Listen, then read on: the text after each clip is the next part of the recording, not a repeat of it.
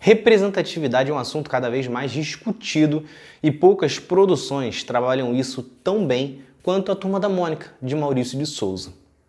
Mas antes de tudo, para você que não entende este debate, como a própria palavra já diz, é a tarefa de representar todos os perfis de pessoas em uma determinada produção.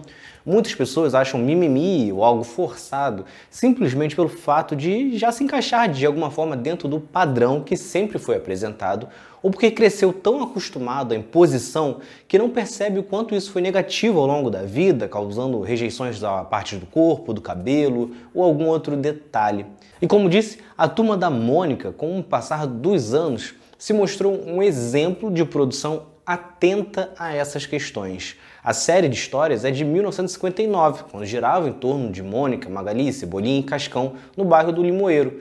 Portanto, quatro crianças brancas. Ainda na década de 60, apareceu o personagem Jeremias, o menino negro.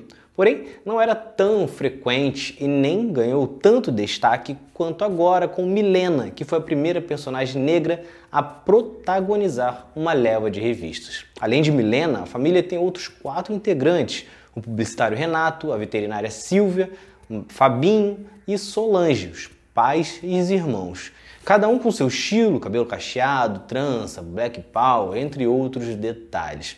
Só que as revistas buscam trazer representatividade para muitos outros públicos. Os personagens Tati tem síndrome de Down, Luca usa cadeira de rodas, Dorinha com deficiência visual, André com transtorno de, do aspecto autista, Humberto que tem dificuldades de fala, Amir com dificuldade de locomoção, Edu com distrofia muscular, Sueli, que é surda e se comunica através de libras, Bernardo com nanismo, Igor e Vitória, que são personagens soropositivos, e agora Maurício de Souza também já apresentou que em breve terá um personagem LGBTQIA+. O cartunista afirmou que a comunidade precisa ser retratada na história porque faz parte das famílias. No passado, a turma da Mônica chegou a apresentar o personagem Caio, que era amigo de Tina, portanto, personagens mais velhos, e dava a entender que se relacionava com um homem, mas não foi continuado.